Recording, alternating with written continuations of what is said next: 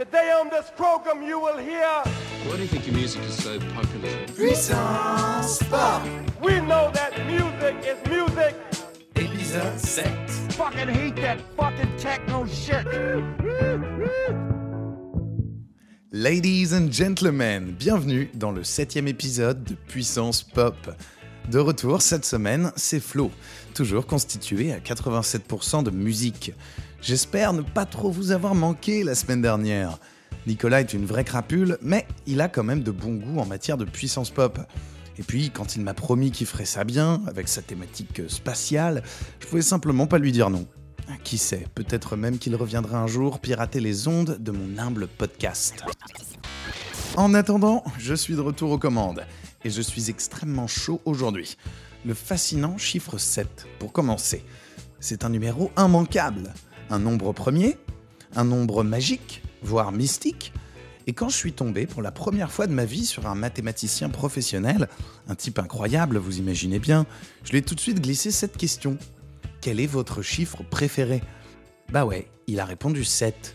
Et j'ai pas vraiment imprimé tout ce qui soutenait son argumentaire, mais j'en profite pour vous conseiller un excellent documentaire qui s'appelle Le fascinant chiffre 7, justement. C'est gratuit, c'est sur YouTube et c'est une heure de votre temps qui seront assurément pas perdus. Preuve en est, bande-annonce. Pour moi, le nombre 7 est un nombre qui ne se laisse pas facilement apprivoiser.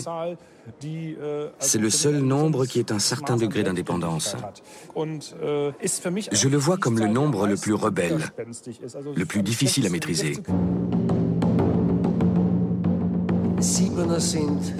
Le nombre 7 est souvent insaisissable. C'est un espace au sein duquel il faut d'abord prendre ses repères. Dans toutes les cultures que je connais, les rythmes fondés sur ce nombre ont souvent quelque chose de mystérieux. Nous décidons de mener l'enquête et de lever le voile sur un nombre qui, depuis plusieurs millénaires, exerce la même fascination sur les hommes. Nos premières recherches nous conduisent en Égypte.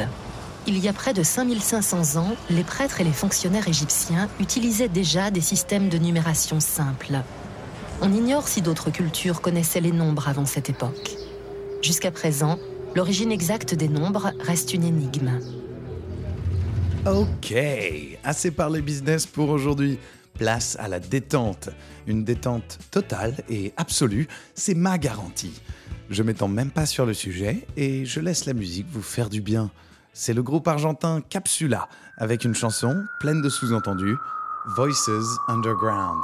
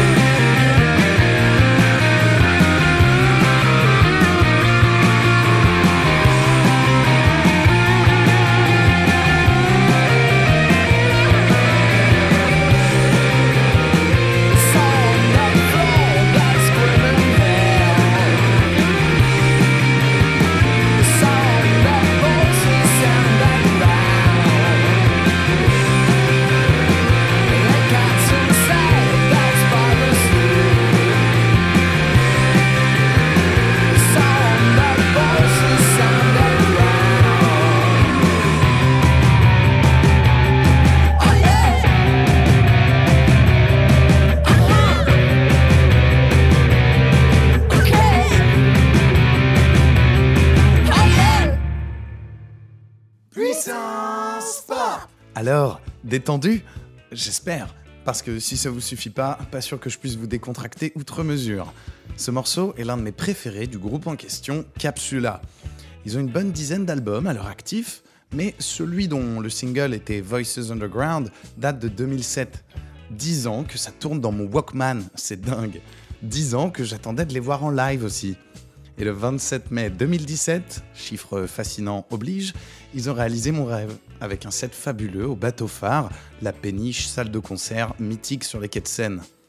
Ce Power Trio, c'est le nom qu'on donne au groupe avec euh, un guitariste, un bassiste et une batterie, comme le Jimi Hendrix Experience. Ce Power Trio, disais-je, est un ovni international, qui, après avoir gagné ses lettres de noblesse euh, rock psyché sur le continent sud-américain, s'est décidé à conquérir le monde. Et la première personne qui les a vraiment mis sur le devant de la scène n'est autre que Tony Visconti.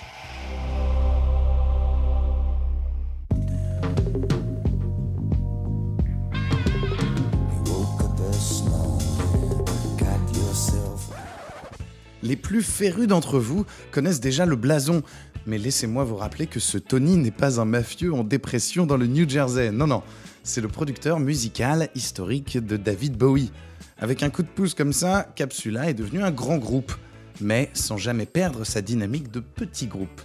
Un truc qui avait déjà fait un autre groupe avant eux, leur première source d'inspiration d'ailleurs, le Velvet Underground. Ah, mais il parlait encore du Velvet Underground. Ah, mais vous avez pas fait le rapprochement?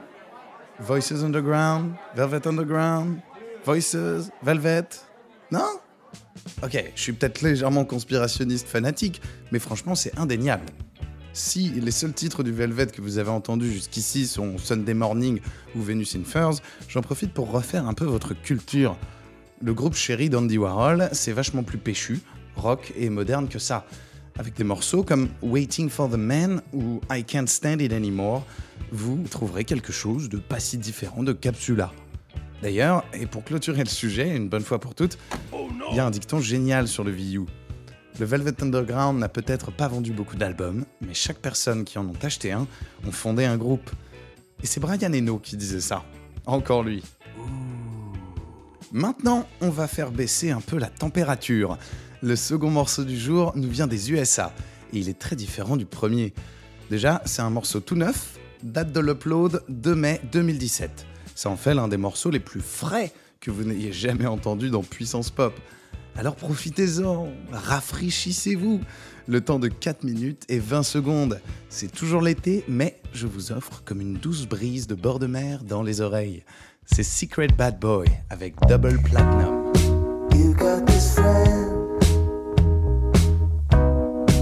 She's always in.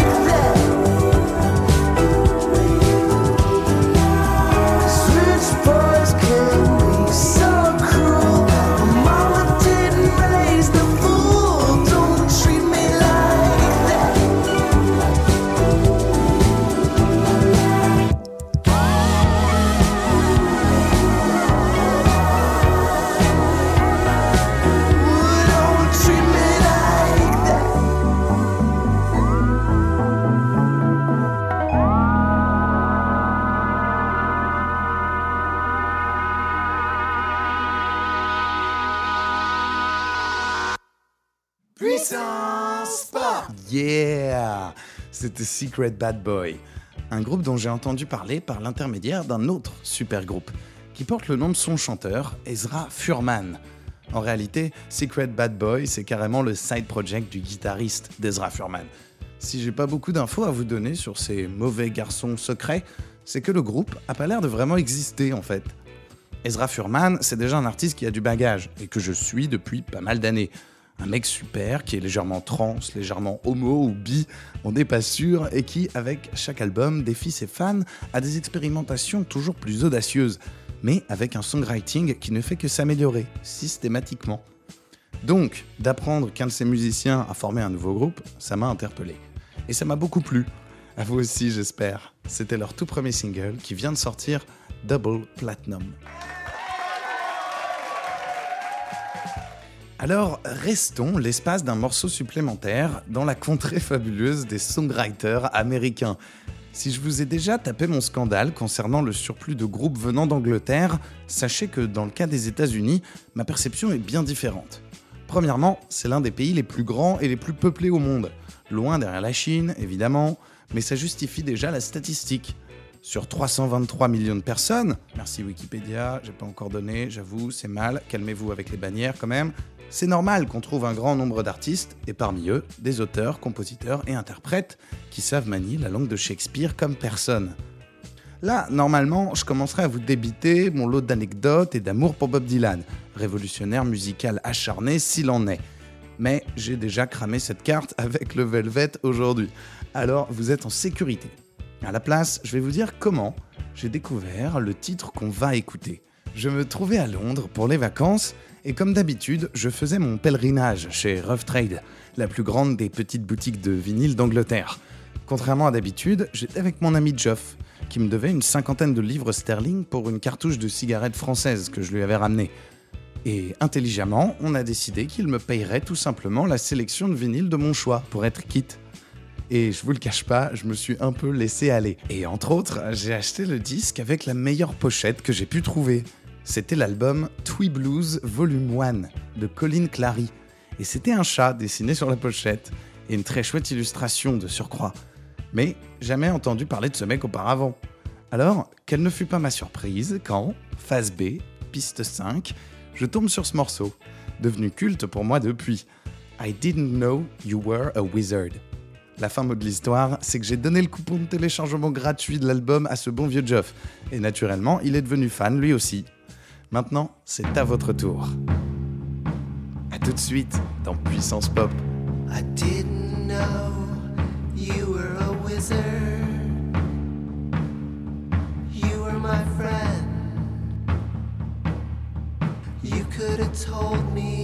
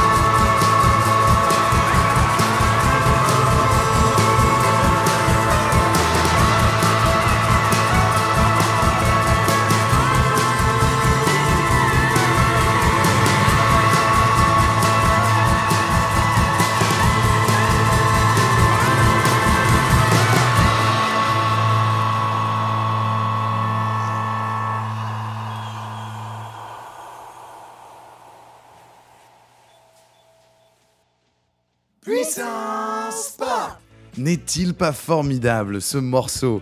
Colin Clary a définitivement quelque chose de naïf dans son message, mais c'est aussi assez brutal. Et c'est vraiment comme un gamin ou une gamine qui brave les interdits, qui prend des risques inconsidérés pour vivre une véritable aventure, dangereuse et palpitante.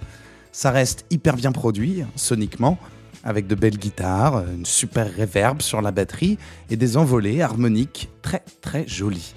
Mais au fond, c'est un songwriting que j'adore, très simple au premier abord, avec une infinité de sous-textes et d'évocations presque transcendantales.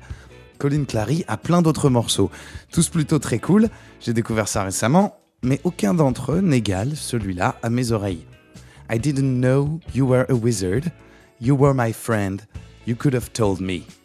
I didn't know you were a wizard, all of the time, all the things we talked about. C'est beau ça, Colin. Je propose même qu'on l'utilise pour apprendre l'anglais aux enfants quand ils chantent, plutôt que Bohemian Rhapsody ou Roxanne. Roxanne, tu ne dois pas mettre la lumière rouge. Mais notre fascinant épisode 7 arrive déjà bientôt à sa conclusion. Et ça me fait du mal de devoir vous quitter comme ça. Mais ce qui me fait du bien, c'est de savoir qu'on se retrouve la semaine prochaine. Et puis le 8, mis sur le côté, c'est le symbole infini. Et ça aussi, c'est vachement fascinant. Mais d'abord, je vous touche un mot à propos de Brad Sucks. C'est lui qu'on va écouter pour se dire au revoir. Et c'est un sacré numéro celui-là. Il fait de la musique depuis une vingtaine d'années, tout seul, dans son garage au Canada, mais bizarrement, il n'a pas connu le succès comme un certain James McMurphy de LCD Sound System. Pourtant, dans leur exploitation commune des synthétiseurs et de l'autoproduction, il y a plein de points marrants et pertinents qui les rapprochent. L'un des trucs qui les différencie, par contre, bizarrement, c'est la façon dont ils distribuent leur musique. LCD Sound System, c'est un peu des malades du vinyle et de la protection de leur copyright au passage. Avec une distribution en ligne qui pêche, souvent, euh, des morceaux gérés par des maisons de disques douteuses, susceptibles de rendre indisponibles, sans prévenir, n'importe lequel de leurs albums sur Spotify, ou pire, sur YouTube.